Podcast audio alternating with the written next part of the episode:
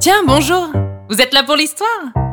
Installez-vous confortablement. Je vois quelques retardataires au loin. Le temps que tout le monde arrive, je voulais vous dire un petit mot à propos des podcasts. Tout d'abord, nous tenions à tous vous remercier pour l'accueil que vous avez réservé au Comte de Marcel cet été. Nous avons décidé de poursuivre l'aventure, mais avec des nouveautés. Pour commencer, nous nous retrouverons désormais tous les 15 jours. Ensuite, sachez que quelques surprises vont arriver dans les mois à venir. Pour vous tenir au courant, rejoignez-nous sur les réseaux sociaux et abonnez-vous à notre site internet. Tous les liens sont dans la description de cet épisode. Ça y est, tout le monde est là. Je vais donc pouvoir vous raconter la fin des aventures de Mia. Installez-vous vite, ça va commencer.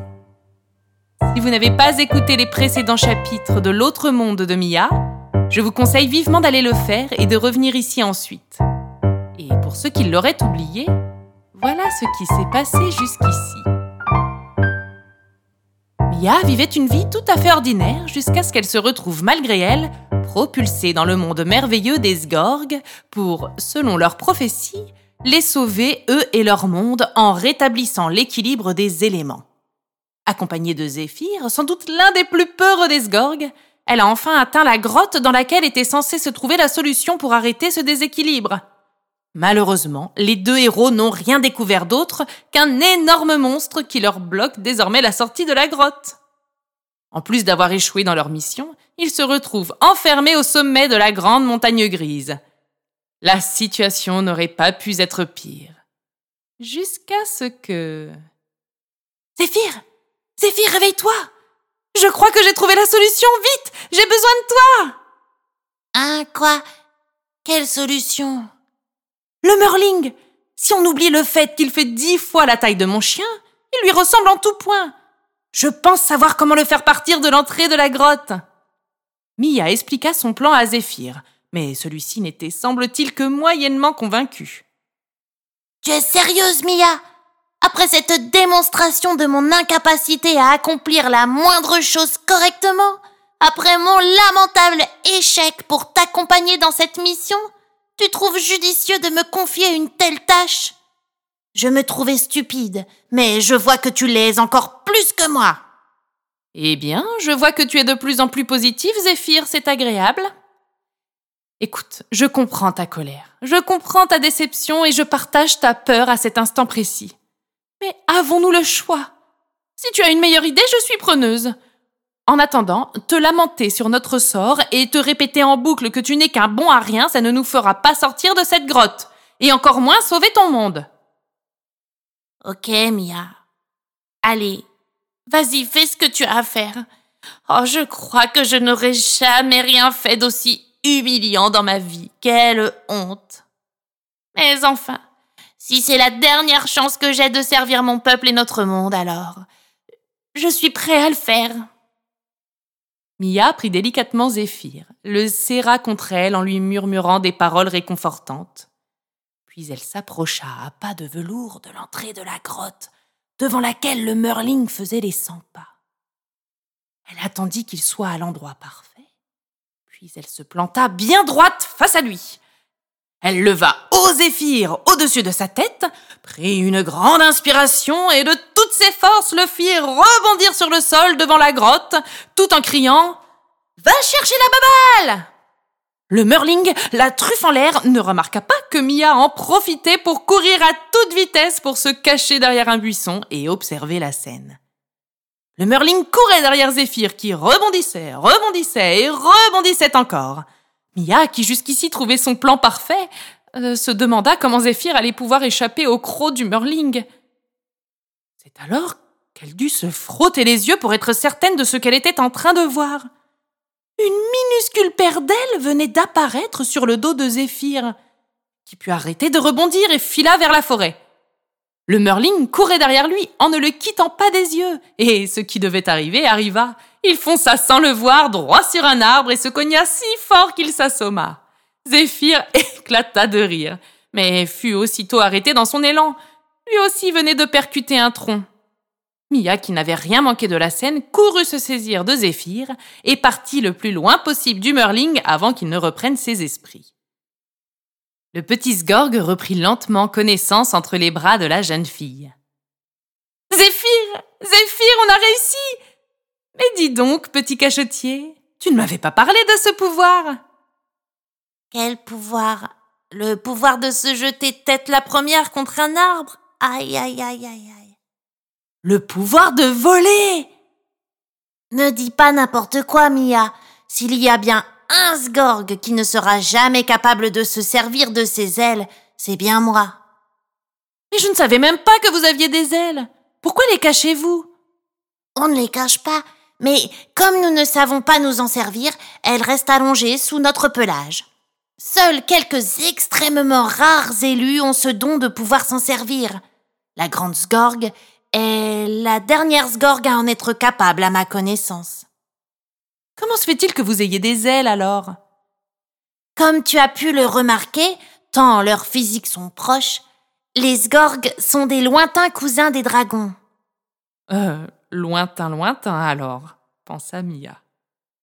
J'entends tes pensées, Mia. Oups, pardon. Euh, continue, je t'en prie. Je disais donc que nous sommes des lointains cousins des dragons, et de ce fait, même si, comme tu l'as si élégamment souligné, nous avons changé physiquement, nous avons conservé cette paire d'ailes sans pouvoir nous en servir, exception faite des Sgorg au destin particulier. Lorsque je rebondissais, le vent devait faire bouger mes ailes, et tu as cru les voir battre, mais ça n'était qu'une illusion d'optique, Mia, je ne sais pas voler. Mia restait convaincue de ce qu'elle avait vu, mais comme Zéphyr était contrarié, elle ne voulait pas lui tenir tête. Bien sûr, il entendit immédiatement les pensées de la jeune fille. Je suis contrariée? Bien sûr que je suis contrariée, Mia Qui ne le serait pas? Je ne suis qu'un incapable Je nous ai retardés sur le chemin en ayant peur au moindre éternuement de mouche. Puis j'ai failli nous faire chavirer pendant la traversée du marais. Quand enfin nous sommes arrivés sur le lieu de tous nos espoirs, je n'avais qu'une chose à faire. Une seule pour t'aider à sauver notre monde. Lire une phrase sur la roche. Eh bien non, même ça je n'ai pas été fichu de le faire. Rentrons vite au village, que je leur avoue ce lamentable échec de ma part, et maintenant que tu connais le chemin, que tu puisses y retourner au plus vite avec un sgorg digne de ce nom. Quel gâchis, quel temps perdu à cause de moi. Finissons-en vite, allons-y. Mia n'avait encore jamais vu Zéphyr dans un tel état. Sa colère avait déclenché une pluie battante et des bourrasques de vent à en faire décoller des merlings. Après avoir déclamé sa phrase, en prenant à peine le temps de respirer, il dévala la montagne à la vitesse de l'éclair.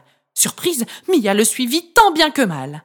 Le Sgorg sembla être monté sur ressort. La pluie et le vent ne semblaient pas l'atteindre. Plus rien ne l'effrayait ni ne l'arrêtait si bien que leur retour prit trois fois moins de temps que ce qu'ils avaient prévu. Mia, malgré ses grandes jambes, peinait à le suivre, et, arrivée devant la barque, lui demanda quelques secondes qu'elle puisse reprendre son souffle avant de ramer. Oh là là là là là, mais je n'ai pas de temps à perdre, moi. J'ai tout mon peuple à décevoir. Bon, Mia, grimpe, je vais ramer. Il faut que nous rentrions au plus vite. Il y a urgence, nous n'avons pas le choix. Il a eu à peine le temps de se jeter dans le petit bateau que Zéphyr ramait à s'en décrocher les pattes. Le tonnerre retentit au loin tandis que le ciel se zébrait d'éclairs.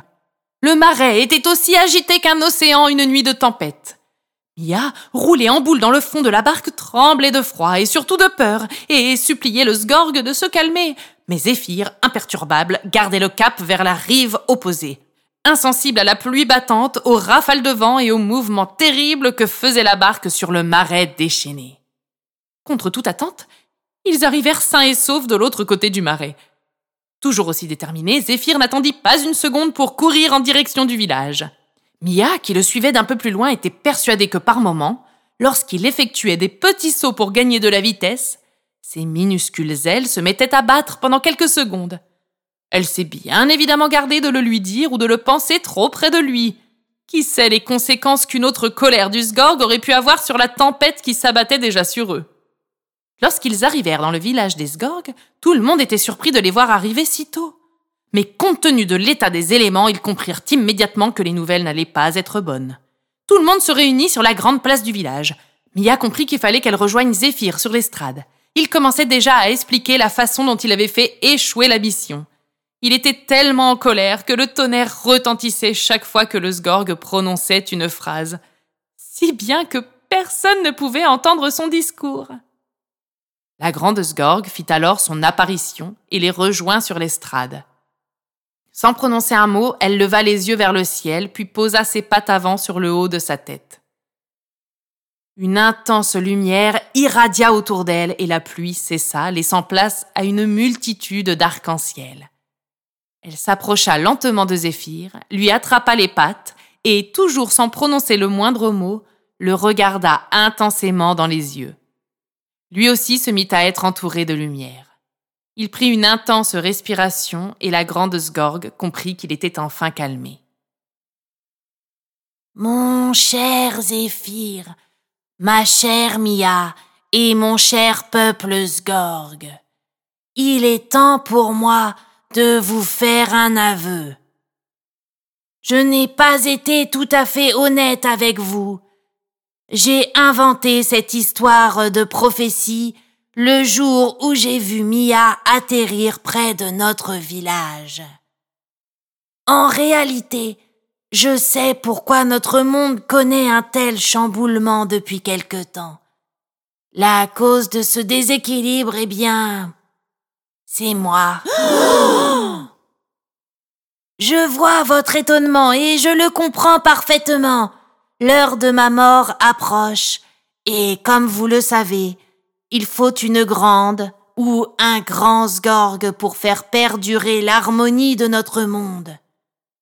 Mia, je vois des larmes couler le long de tes joues, mais ne t'en fais pas.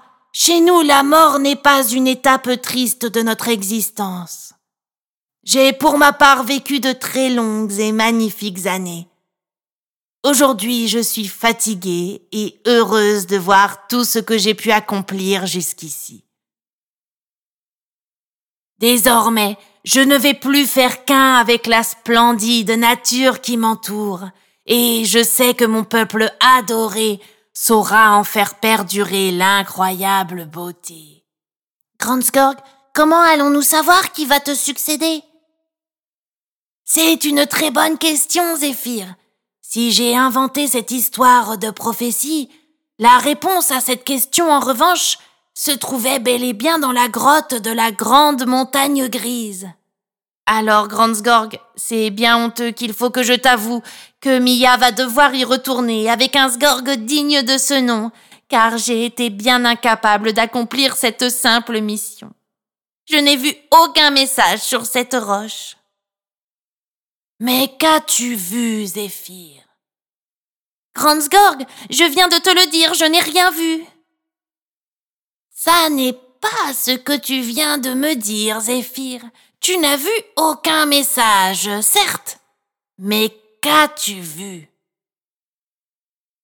Rien du tout, rien d'autre que mon reflet. Oh Des cris de surprise retentirent de l'assemblée des Sgorg, ce qui fit comprendre à Zéphyr où la grande Sgorg voulait en venir. Comment? Hein? Mais non, non, c'est impossible! Enfin, Grande tu, tu n'y penses pas! Je suis un incroyable froussard! Je suis maladroit! Je n'ai absolument pas les qualités nécessaires pour te succéder! Je ne suis pas certaine qu'un froussard aurait combattu ainsi ses craintes dans un périple aussi dangereux.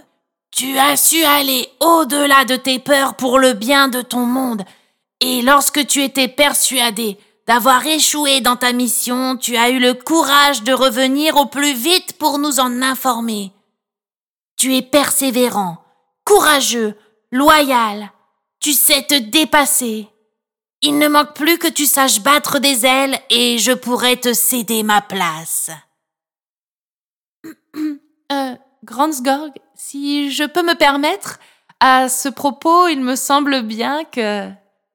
Mia n'eut pas besoin de terminer sa phrase que la grande Sgorg entendit ses pensées et sut que Zéphyr avait volé. Formidable Préparez le banquet de fête et la piste de danse, mes amis. Ce soir, nous allons assister à la grande cérémonie.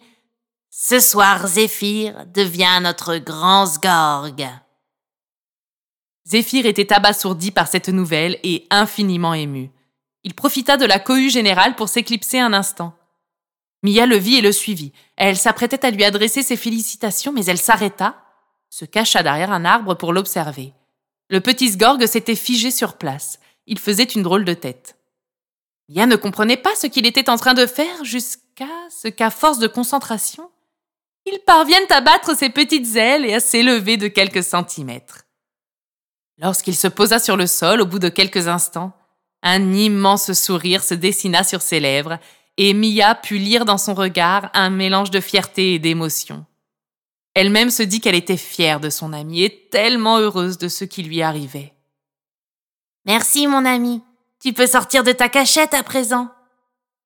Félicitations, Zéphyr. Ce n'est pas la peine de me le dire, Mia. J'avais entendu tes pensées, tu sais. Oui, je sais. Mais enfin, ce n'est pas pareil. Allez, je crois que tu es attendu, Zéphyr. Allons-y. La grande cérémonie était très belle, pleine de joie et de musique. Zéphyr tint un magnifique discours dans lequel il promit à son peuple de toujours tout mettre en œuvre pour le protéger, lui et son monde. Puis il ne tarit pas d'éloges au sujet de sa nouvelle amie Mia, la remerciant et lui assurant qu'elle serait toujours la bienvenue.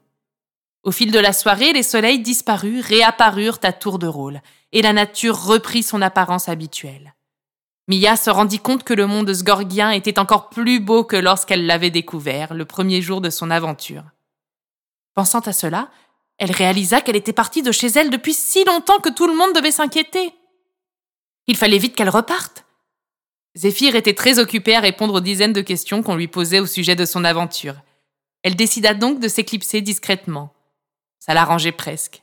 Elle sentait sa gorge se nouer. Les adieux la mettaient toujours très mal à l'aise. Elle fit quelques pas en direction de la forêt où se trouvait le passage entre les deux mondes et entendit soudain un bruissement d'ailes.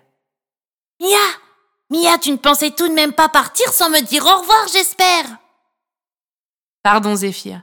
Tu étais très occupée et je dois partir. Mes parents doivent s'inquiéter à l'heure qu'il est. Ne t'en fais pas. Le temps ici s'écoule beaucoup plus rapidement que dans ton monde. Chez toi, il ne s'est passé que quelques heures. Ta famille doit penser que tu joues dans le jardin avec ton minuscule Merling. Zéphyr avait tenté une blague pour redonner le sourire à la jeune fille, mais en vain. Pourquoi es-tu si triste, Mia? Les adieux, ça n'a jamais été mon fort, Zéphyr. Mais enfin, ce ne sont que des au revoir. Tu dois absolument revenir, Mia. Tu fais partie des nôtres maintenant. Mia, qui ne pouvait plus prononcer un mot à cause de l'émotion, remercia par la pensée Zéphyr pour cette belle aventure et pour sa gentillesse. C'est moi qui te remercie, Mia. Moi et tout le peuple sgorgien. Bon retour, Mia, et à très bientôt. Après avoir étreint une dernière fois le petit, pardon, le grand Sgorg, Mia retourna dans son monde. Ses parents venaient à peine de se réveiller et s'étonnèrent de la voir si tôt dans le jardin. Bonjour, ma chérie. Que fais-tu dehors de si bon matin? J'ai vu que les rayons du soleil éclairaient merveilleusement les fleurs de notre jardin. Alors j'ai voulu profiter de ce beau spectacle. Tiens, je ne te savais pas si sensible à tout cela. Si, je le suis. Maintenant. Répondit Mia en jouant avec les soleils de son bracelet gorgien. Et si nous allions manger? J'ai une faim de Merling Et voilà, le cinquième et dernier chapitre de l'autre monde de Mia est terminé. J'espère qu'il vous aura plu. Si vous souhaitez poursuivre l'aventure sgorgienne, allez vite télécharger l'activité du jour sur notre site internet. Vous trouverez le lien dans les notes de cet épisode. N'hésitez pas à nous laisser ici un commentaire, à nous retrouver sur les réseaux sociaux, mais aussi à partager ce podcast autour de vous. Ça ne vous coûte rien et ça nous apporte un grand soutien. Merci d'avoir passé cet été en notre compagnie. J'espère que la rentrée s'est passée pour le mieux pour chacun d'entre vous. Et je vous donne rendez-vous dans 15 jours pour une toute nouvelle histoire. D'ici là, portez-vous bien. Bien à vous. Votre Marcel.